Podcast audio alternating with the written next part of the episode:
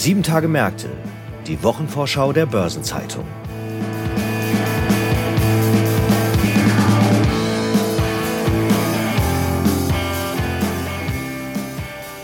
Ich begrüße Sie ganz herzlich zu einer neuen Episode von Sieben Tage Märkte, dem Wochenausblick der Börsenzeitung. Vor uns liegt die Kalenderwoche 21 und die bringt Neuigkeiten von Zalando, Teamviewer und der DZ Bank. Ich heiße Sabine Reifenberger, bin Redakteurin der Börsenzeitung und zum Start der Wochenvorschau nehmen wir ein Unternehmen in den Blick, das derzeit aus den Schlagzeilen kaum noch herauskommt und dafür schalten wir nach München. Pro7 Sat1 veröffentlicht am Freitag die Zahlen für das erste Quartal und bei dem TV-Sender muss man sagen, überschlagen sich die Ereignisse. Bilanz verschoben, Vorstandswechsel, interne und behördliche Untersuchungen. Es ist wirklich alles dabei und was da genau los ist, das ordnet heute für uns Joachim Herr ein, Redakteur in unserem Büro in München. Hallo Joachim, grüß dich. Hallo Sabine. Joachim, die Aktionäre von Pro7 Sat1, die müssen derzeit wirklich einiges mitmachen. Ausgangspunkt sind Ungereimtheiten im Geschäftsmodell der Tochterfirmen Jochen Schweizer und MyDays. Die kennt man ja eigentlich. Vom Geschäftsmodell klingt es auch recht simpel.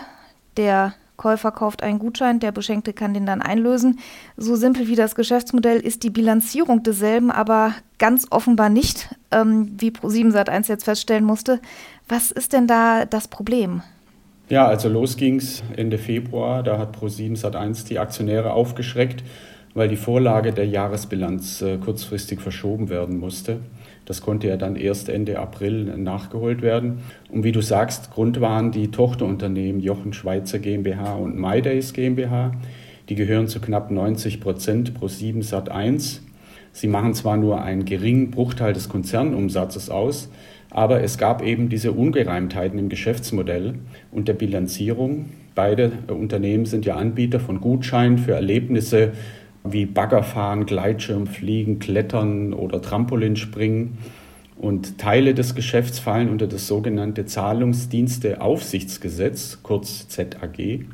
Inzwischen hat Pro7 Sat1 das Produktangebot verändert und die Finanzaufsicht BaFin hat auch keine Bedenken mehr, was das neue Geschäft angeht. Eine Erlaubnis der Aufsicht ist also nicht notwendig, aber es wird eben noch geklärt, was mit den vorher verkauften Gutscheinen passiert. Jetzt ist ja der Ärger mit der BaFin und die Unstimmigkeiten da nicht äh, die einzige Konsequenz. Worauf muss man sich denn als ProSieben Sat1 Aktionär noch einstellen?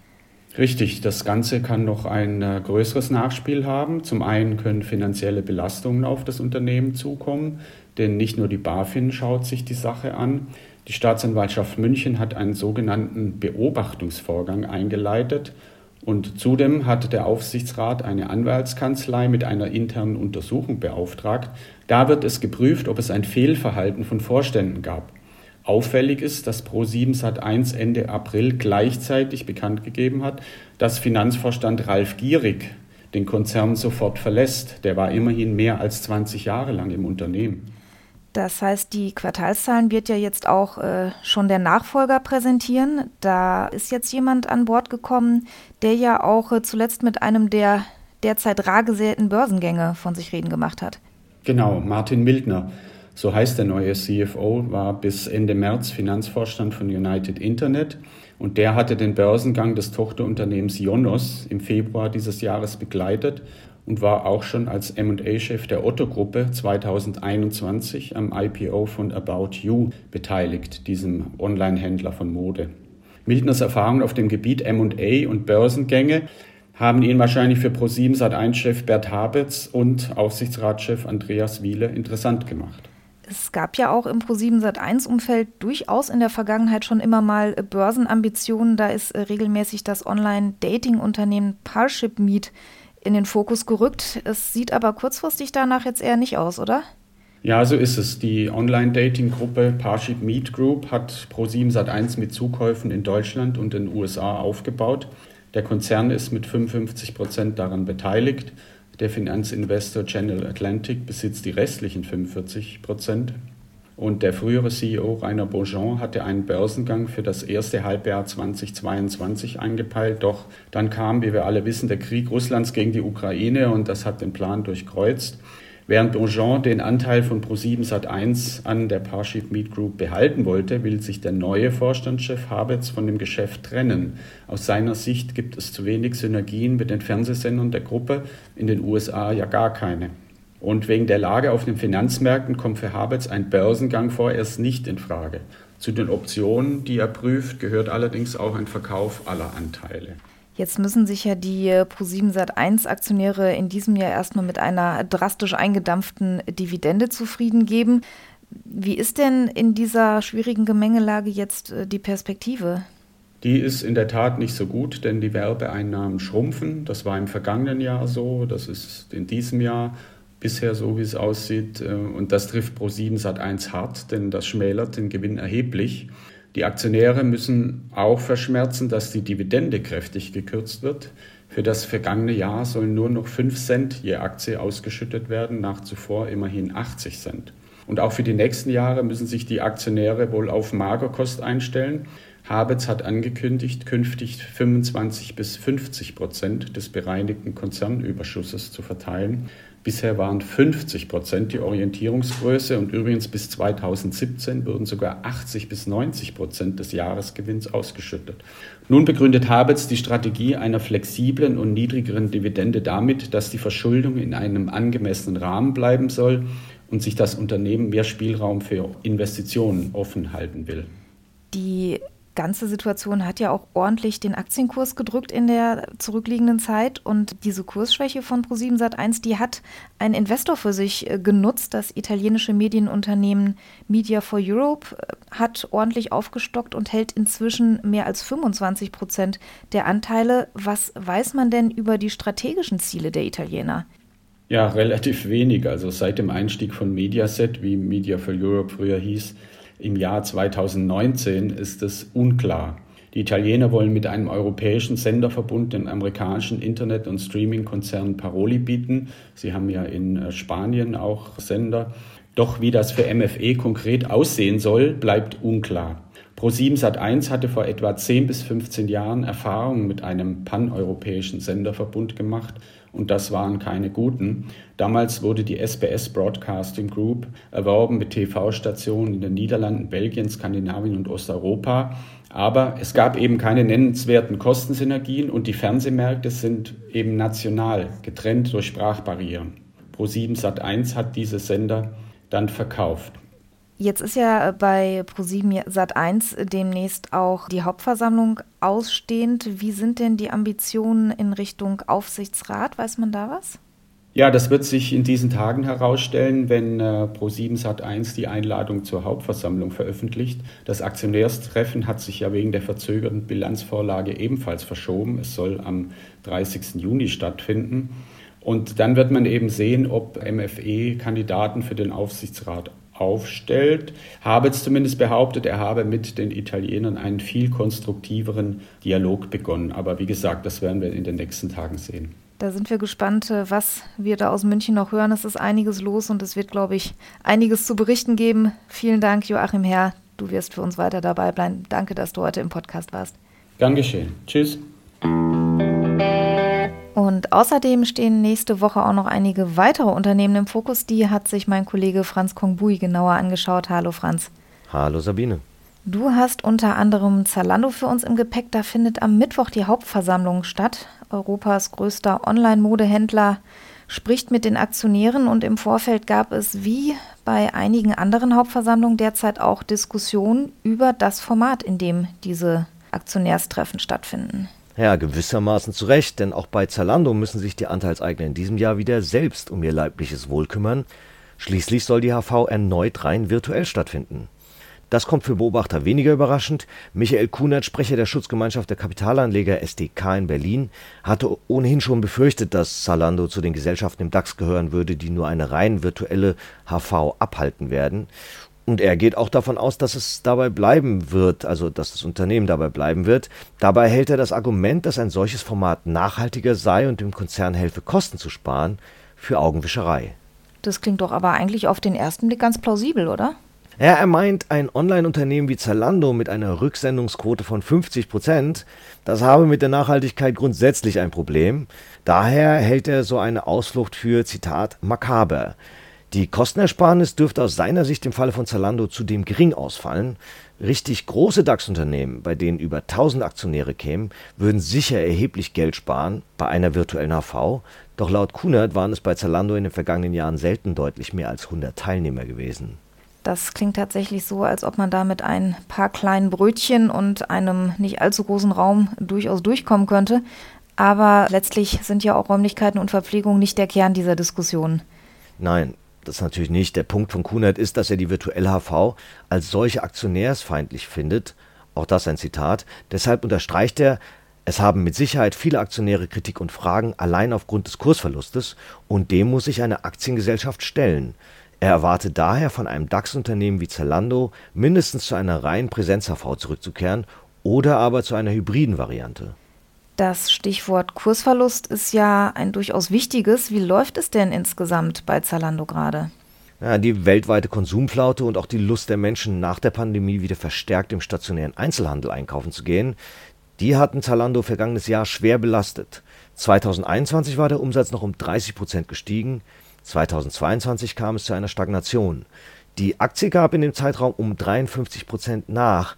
Und dass so ein exorbitantes Wachstum wie in der Pandemie nicht in jedem Jahr zu erreichen sein wird, das war ja irgendwie zu erwarten. Kunert geht entsprechend davon aus, dass das Wachstum auch auf Dauer niedriger ausfallen wird. Aber immerhin, im Vergleich zu anderen Wachstumsunternehmen sei es Zalando in der Vergangenheit regelmäßig gelungen, Gewinne zu erwirtschaften. Kunert zufolge sei zudem positiv, dass die Profitabilität nun noch stärker in den Fokus rückt. Aber es gibt einen anderen Punkt, an dem sich die SDK noch stört. Lass mich raten, da geht es vermutlich um die Debatte um den Abschlussprüfer. Genau, der Aufsichtsrat hatte vorgeschlagen, Ernst Young erneut als Abschlussprüfer für das Geschäftsjahr 2023 zu bestellen. Darin sieht Kunert, Zitat, eine gewisse Ignoranz gegenüber den Aktionären. Zitat Ende. Seit dem Wirecard-Skandal lehne sein Verein EY als Abschlussprüfer konsequent ab. Laut Kunert haben die Prüfer, nochmal ein Zitat, nichts dazu beigetragen, den Skandal bei dem Zahlungsabwickler wirklich aufzuklären. Zitat Ende. Er habe daher erwartet, dass sich Zalando schneller einen neuen Prüfer sucht und aus diesem Grund hat Kunert angekündigt, dass er dem Aufsichtsrat die Entlastung in diesem Jahr auch verweigern werde. Am Mittwoch wird dann auch die Hauptversammlung beim Göppinger Fernwartungsspezialisten Teamviewer anstehen und die ist ebenfalls rein virtuell hat allerdings auch einige interessante Punkte auf der Tagesordnung. Das stimmt. Ein Hauptpunkt ist, dass TeamViewer bald von einem größeren Aufsichtsgremium kontrolliert werden soll. Auf der HV soll beschlossen werden, dass der Aufsichtsrat von sechs auf acht erweitert wird. Mit den Beraterinnen Swantje Konrad und Christina Stärken sind bewusst zwei Frauen im Rennen für die beiden neu geschaffenen Positionen. Bislang ist im sechsköpfigen TeamViewer-Aufsichtsrat erst eine Frau vertreten. Zur Wiederwahl stehen im Übrigen mit Jörg Rockenhäuser und Stefan Zjarski auch zwei Partner des Private Equity Hauses Permira. Die halten ja immerhin noch gut 20 Prozent an TeamViewer. Allerdings steht für sämtliche Aktionäre auch in diesem Jahr erstmal keine Dividende in Aussicht. Auch an der Börse warten die Aktionäre weiter auf den Befreiungsschlag. Wie sind denn die Perspektiven? Ja, TeamViewer sieht Potenzial im Mittelstand und will dort mit dem überarbeiteten Fernwartungsprodukt Remote zulegen. Im Geschäft mit Großkunden fiel der Jahresstart jedoch eher verhalten aus und der Aktienkurs bewegt sich um 15 Euro und das ist einiges von den einstigen Höchstständen um 50 Euro weit entfernt. Jetzt äh, kann man eigentlich nicht über Teamviewer sprechen, ohne über Fußball zu sprechen, denn es gibt, sagen einige, ein horrend teures Sportsponsoring beim Manchester United. Das kostet rund 50 Millionen Euro im Jahr und äh, das belastet natürlich auch die Zahlen, ist aber ein Auslaufmodell, hofft man in Göppingen. Ja, also Teamviewer sucht zwar den Ausstieg aus den Verträgen, aber die haben das nicht selbst in der Hand. Zuvor muss der britische Club sich erst mit einem neuen Hauptsponsor einig werden. Und bei Manchester United stehen derzeit wohl mehr die Schlussphase der englischen Meisterschaft und der Kampf um die Champions League Plätze im Fokus.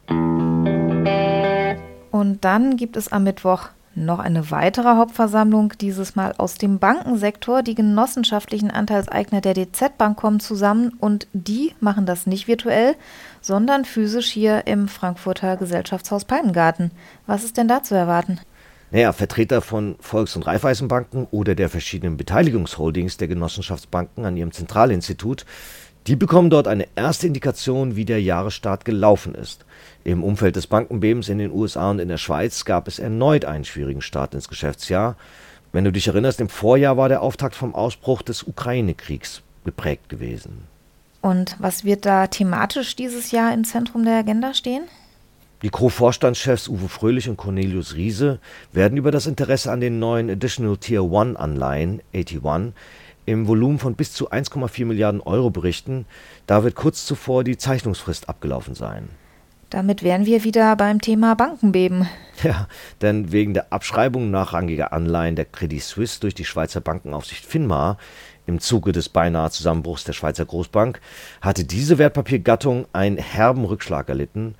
Insofern wird mit Spannung erwartet, was auf der HV von der DZ Bank dazu berichtet werden wird.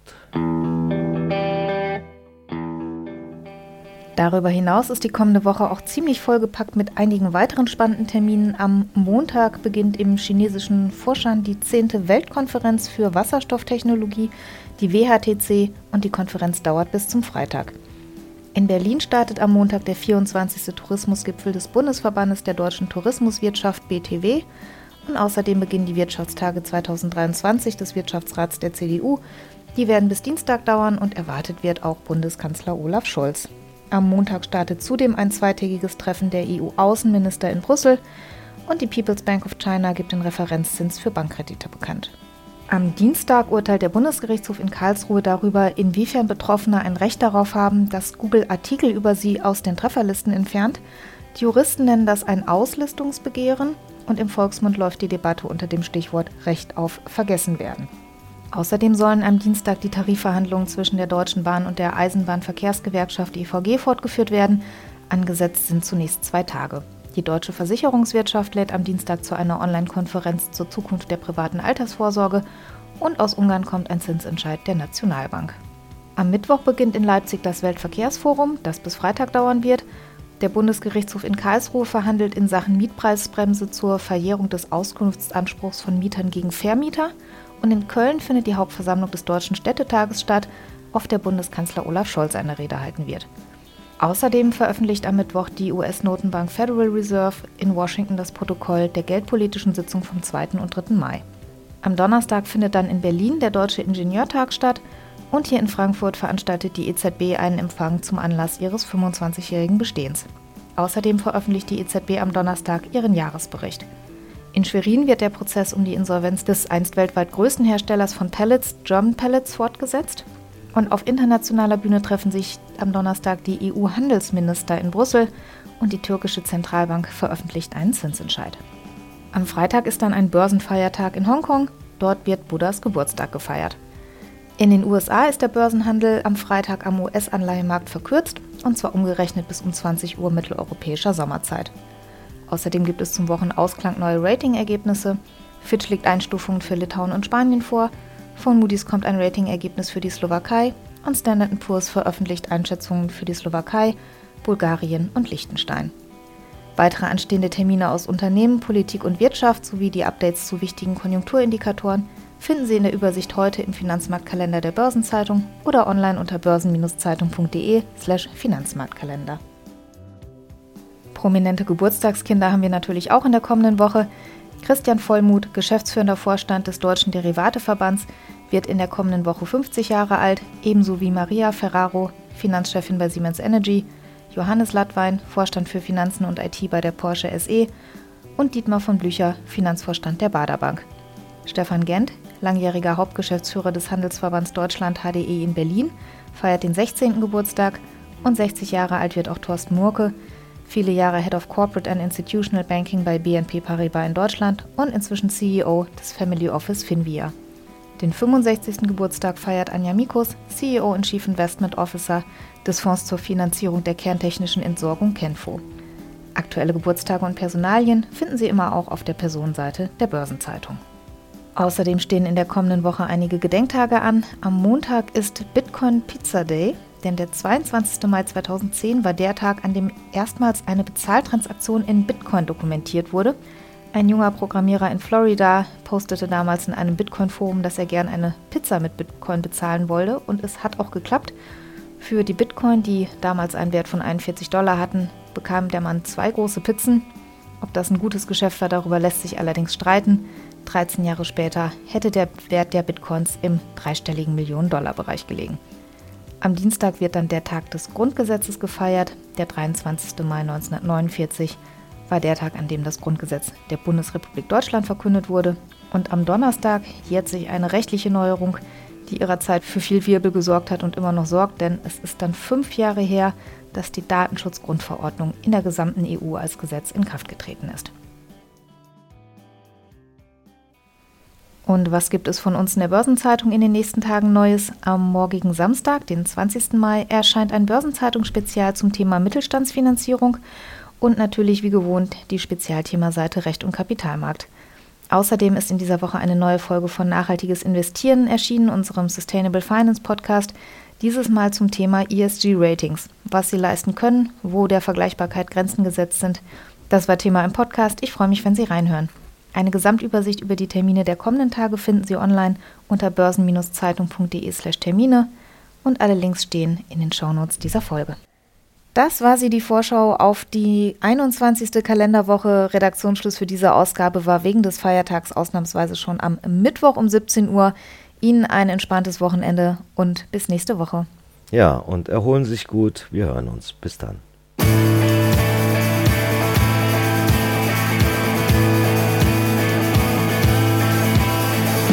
Das war Sieben Tage Märkte, die Wochenvorschau der Börsenzeitung.